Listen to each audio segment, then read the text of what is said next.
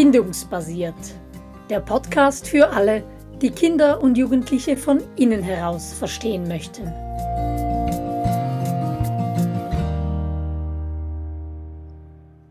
Wer kennt es nicht? Das Heimweh. Sinnigerweise auch lange als La Maladie Suisse, also als Schweizer Krankheit bekannt.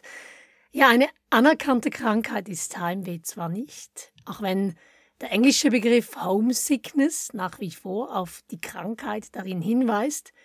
Aber weh, das wissen wir, weh tut das Heimweh eben schon.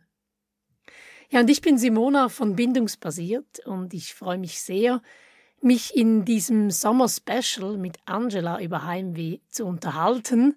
Heimweh, das ja wohl auch diesen Sommer einige Kinder heimsuchen wird. Und wir werden in dieser zweiteiligen Serie in der ersten Folge einen Blick hinter die Kulissen von Heimweh werfen und einmal mehr versuchen, ein Symptom, ein Phänomen von innen heraus zu verstehen, bevor wir uns dann in der nächsten Folge die Frage stellen, wie wir mit Heimweh umgehen können, also wie wir es vorbeugen und im Ernstfall eben auch behandeln können.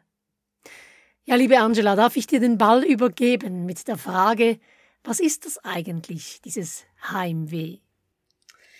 Ja, eine gute Frage. Ich denke an, wenn ich Heimweh höre, dann denke ich an dieses Gefühl, das sich so wie eine Wolke auf einen legt, ein bisschen Bauchweh macht vielleicht auch und einfach so dieses sich nach zu Hause sehnen. Und das sagt auch Wikipedia, die beschreiben Sehnsucht in der Fremde wieder in der Heimat zu sein. Und da stellt sich natürlich die Frage, was ist denn die Heimat? Für uns als Erwachsene, vielleicht ist es tatsächlich ähm, die Heimat in Bezug auf unsere schöne Schweiz. Mir ging das letzten Sommer so, nach drei Wochen flachem Schweden hatte ich Heimweh nach den Bergen und musste dann in der Schweiz auch gleich mal in den Sealpsee rauf laufen. Einfach zum, ja, meine Berge genießen. Aber wir sprechen hier ja über Kinder und ich glaube, da geht es nicht um die Berge und den Seealpsee, sondern da ist Heimat noch etwas ganz anderes, nämlich der sichere Hafen, dort, wo man sich eben zu Hause angenommen und geliebt fühlt. Mit anderen Worten sind es in der Regel die Eltern. Ja, dieses Heimweh nach dem Appenzellerland und nach dem Alpstein, das kenne ich natürlich gut. Ich bezeichne mich ja als Heimweh-Appenzellerin. Aber du hast schon gesagt, da ist ein Druck, da ist ein Schmerz in der Brust oder auf der Brust. Und da glaube ich, ist es wichtig zu unterstreichen, das ist wirklich etwas Inneres. Wir haben es da mit Emotionen unserer Kinder zu tun. Das ist ein innerer Trieb, wieder verbunden zu sein mit dem Heim, mit der Heimat. Und du hast gesagt, das ist nicht so sehr der Raum. Für Kinder ist das vor allem die Bindung, also wieder verbunden zu sein mit den Menschen, die ihnen Sicherheit geben, einen sicheren Hafen bieten, wo sie anlehnen können, wo sie zur Ruhe kommen können. Also dieses innere Streben danach, diese Lücke wieder zu schließen und natürlich kann das unterschiedlich ausgeprägt sein. Das kann eine sanfte Biese sein, aber das kann eben auch richtig heftig sein. Und dann kann beispielsweise in einem Lager auch all das Geniale, was es im Lager gibt, äh, diese Wolken nicht vertreiben. Im Gegenteil, diese Wolken können dann auch das schöne Lagerleben bedecken und trüben, oder? Ja, da kann ich mich gut erinnern an Kinder in unseren Jungscharlagern. Die haben sich so gefreut auf die Lager und liebten es eigentlich, im Wald zu sein und Outdoor-Erlebnisse ähm, zu machen. Und dann kam dieses blöde Heimweh und nichts, was eigentlich sonst Spaß gemacht hätte, hat ihnen noch Spaß gemacht. Und das darf man wirklich nicht unterschätzen. Aber die Frage ist, wenn im Englischen man von Homesick spricht, ist es denn nun eine Krankheit oder nicht? Kann man, kann man vielleicht eine Medizin dagegen nehmen? Ja. Oder eine Impfung. ja, genau. Ja, ich glaube, es ist nicht geklärt, ob Heimweh wirklich eine Krankheit ist, respektive ob und wo Heimweh dann in etwas Pathologisches rübergeht. Aber ich glaube, das ist auch gar nicht so wichtig für die Message, die wir hier rüberbringen möchten. Uns geht es nämlich darum, dass wir sehen, dass wir es mit einem Kind zu tun haben, wenn das Kind unter Heimweh leidet. Mit einem Kind zu tun haben, das Unterstützung braucht, wie das ein krankes Kind auch tut. Äh, Unterstützung, um die Wolke, die du beschrieben hast, zu vertreiben oder um aus dem Loch zu kommen um wieder gesunden zu können. Und ich glaube, diese Brille zu haben und Heimweh als etwas Ähnliches wie eine Krankheit zu sehen, das hilft schon mal. Und ich glaube, es hilft auch zu sehen, dass das gar kein schlechtes Zeichen ist, wenn ein Kind unter Heimweh leidet, sondern das ist eher ein Zeichen dafür, dass es ein weiches Herz hat. Und das wünschen wir uns ja. Ja, und absolut. Und Heimweh kann ja auch buchstäblich krank machen. Das auf jeden Fall. Dieses Bauchweh kann ja üble Formen annehmen. Also der Körper, der spielt da oft mit. Kinder werden manchmal auch krank vor Heimweh und müssen dann nach Hause, weil sie krank sind, aber eigentlich war es das Heimweh. Also sie dann und, messbare Symptome haben, oder? genau. Ist ja auch gut so. Es ist vielleicht auch ein guter Schutzmechanismus. Mhm. Und du hast gesagt, ein Kind, das Unterstützung und Zuwendung braucht. Und als Lagerleiter oder auch Lehrer im Klassenlager sind wir ja in aller Regel gerne bereit, diese Unterstützung und Zuwendung zu geben. Wir kümmern uns um solche Kinder. Wir haben vielleicht Heimwehpillen in Form von Smarties oder so wir haben vielleicht sonst noch irgendwelche Dinge, die wir uns überlegt haben und machen dann die Erfahrung, der beste Lagerleiter ist eben nicht die Mama. Nein. Also diese Unterstützung und Zuwendung, da kommt es auch darauf an, von wem sie kommt. Es kann mhm. manchmal reichen, vor allem dann, wenn das Kind sich ein Stück weit auch an seine Leiter gebunden hat. Aber es gibt auch Situationen, wo es einfach die Mama oder der Papa braucht. Mhm.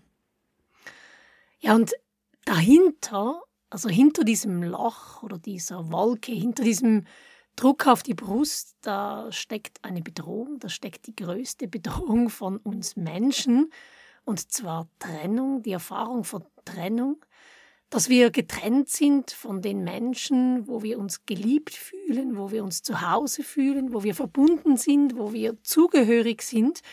Und wenn wir mit Trennung konfrontiert sind, dann übernehmen Triebe, das haben wir beispielsweise in unserer gemeinsamen Podcast-Serie Ängste verstehen beschrieben. Und diese Trennungserfahrungen, das ist wichtig festzuhalten, das sind subjektive Erfahrungen, das ist nichts objektiv Quantifizierbares, oder? Oh ja, manchmal hat man von außen das Gefühl, das kann doch jetzt nicht so schlimm sein. Ich mag mich an, an ein Kind erinnern, da war die Mama mit im Lager dabei und das Kind hatte trotzdem Heimweh, weil das Setting war nicht das gleiche und die Mama war ja nicht nur für das Kind zuständig, sondern für viele Kinder auch. Das ist eine subjektive Trennungserfahrung, von der man von außen denkt, ja, also die Mama ist ja da, was, was soll jetzt da das Problem sein? Oder eben man denkt, man kann ja telefonieren, man kann vielleicht sogar Kontakt halten, das sollte jetzt kein Problem sein oder das Kind hat sich so sehr darauf gefreut, es wollte ja unbedingt in dieses Lager, es hätte ja nicht gehen müssen und wenn man sich doch so freut und das unbedingt will, ja, dann wird man das ja auch überstehen. Und oft ist es dann halt doch anders, wenn man in der Situation drin ist. Oh ja.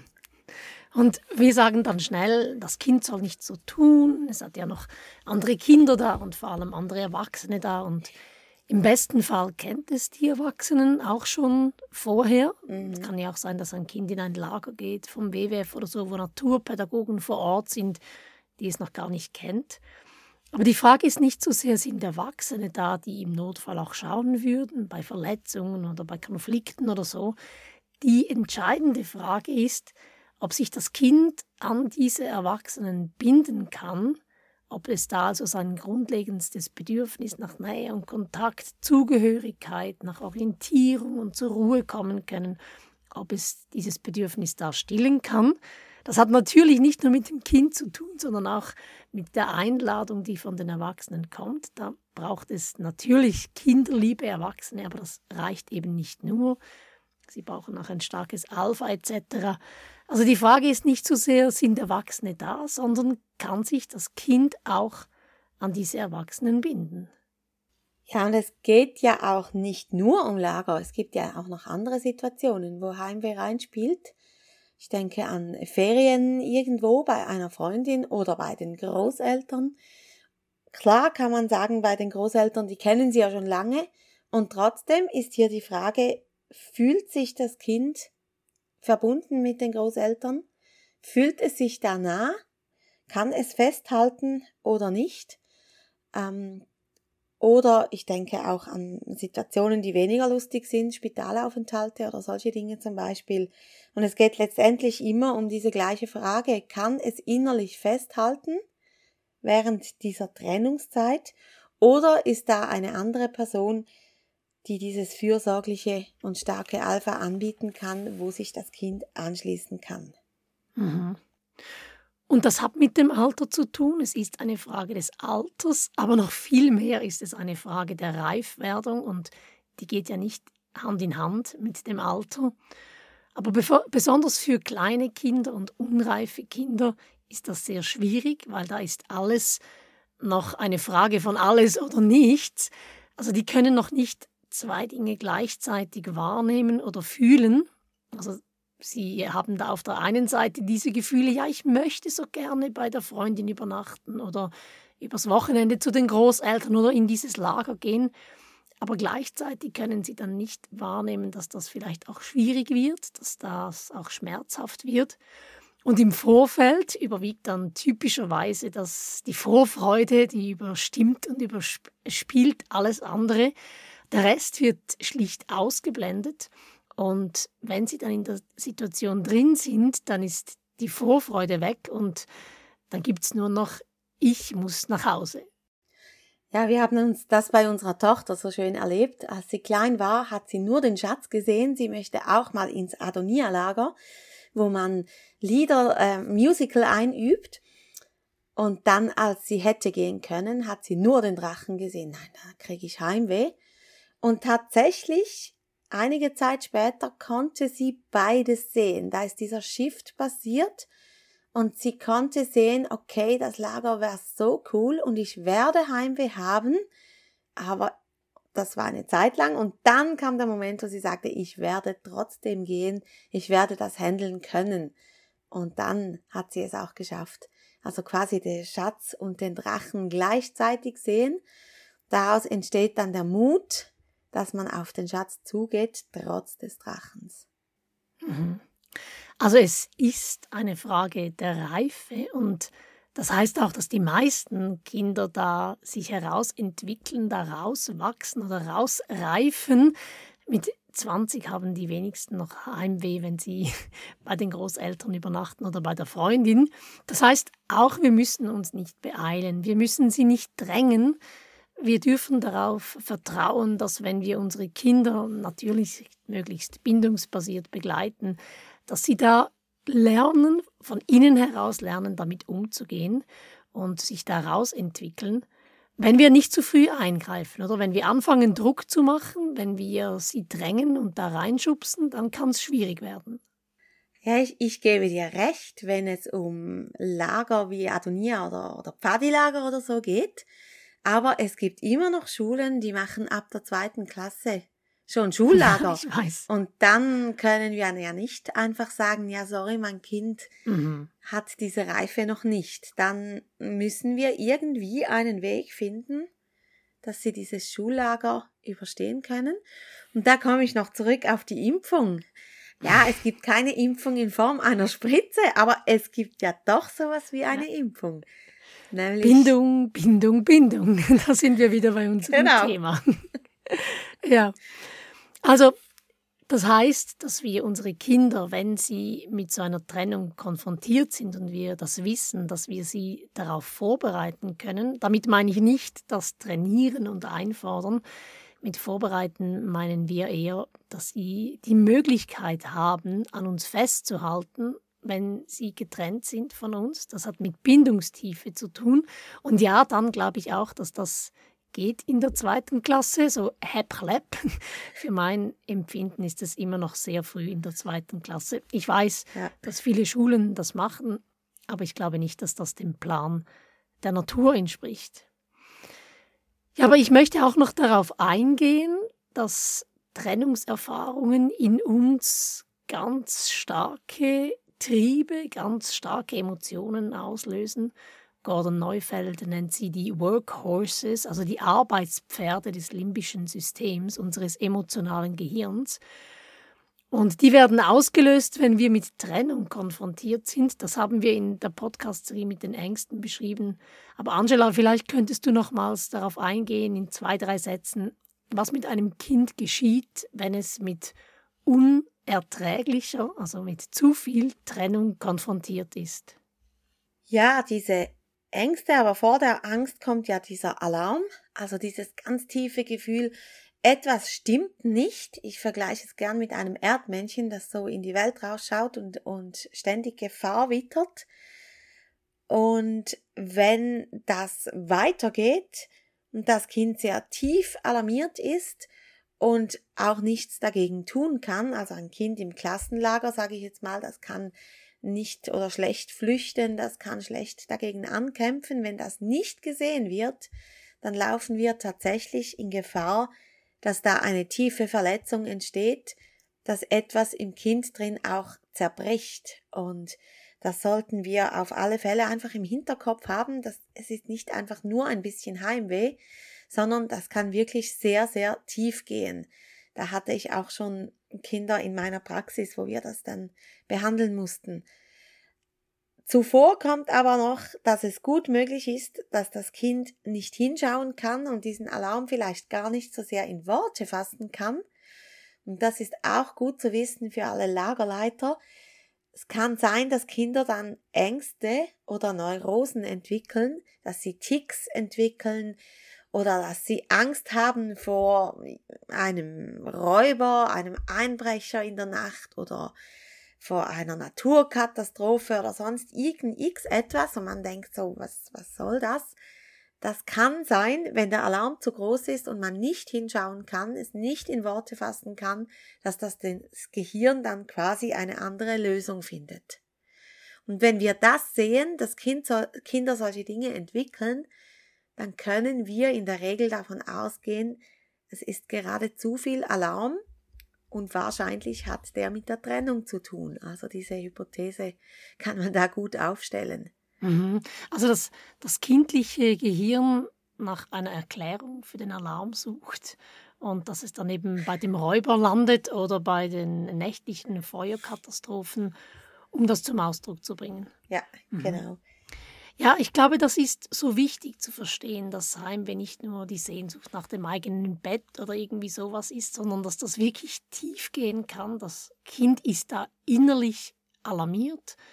Ähm, dahinter steckt das Gefühl, dass einem der Boden fehlt, das fehlt, was die Lebenskraft gibt, wo man auftanken kann, wo man zur Ruhe kommen kann, was einem hilft, den Tag zu strukturieren, sich zurechtzufinden sich selbst irgendwie in dem Gewusel eines Lagers oder so ähm, nicht zu verlieren. Und das ist ein sehr grundlegendes Gefühl. Das ist eine tiefe Verunsicherung, die damit einhergeht. Ja, und da hilft alles nichts. Da müssen wir als Erwachsene die Verantwortung übernehmen für diese Kinder. Da müssen wir gut hinschauen und gegebenenfalls einfach auch handeln. Mhm. Also, dass wir das nicht auf die leichte Schulter nehmen, auch als Eltern nicht denken, ja, wir überlassen das den Leitern, die haben Erfahrung damit, sondern dass wir da einsteigen und Verantwortung übernehmen. Darum geht es ja dann in der nächsten Folge. Und wenn ich nochmal zusammenfassen versuche und das auf einen Punkt bringen möchte, was wir jetzt besprochen haben, also Heimweh, dahinter steckt eine Emotion, es hat mit einer Trennungserfahrung zu tun, die richtig tief geht und die auch tief in uns abgelegte Emotionen und Triebe triggert. Und das Kind ist in diesem emotionalen Zustand nicht empfänglich für Argumente. Das ist nichts Kognitives, also was auf der kognitiven Ebene abläuft. Äh, dieses Kind braucht Unterstützung, es braucht nicht Belehrung.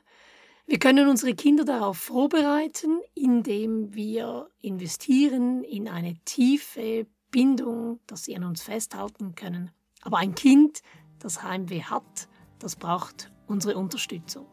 Es ist ein Kind in Not. Genau. Ja, ich freue mich auf die nächste Runde. Heimweh vorbeugen und behandeln. Ja, ich mich auch. Tschüss.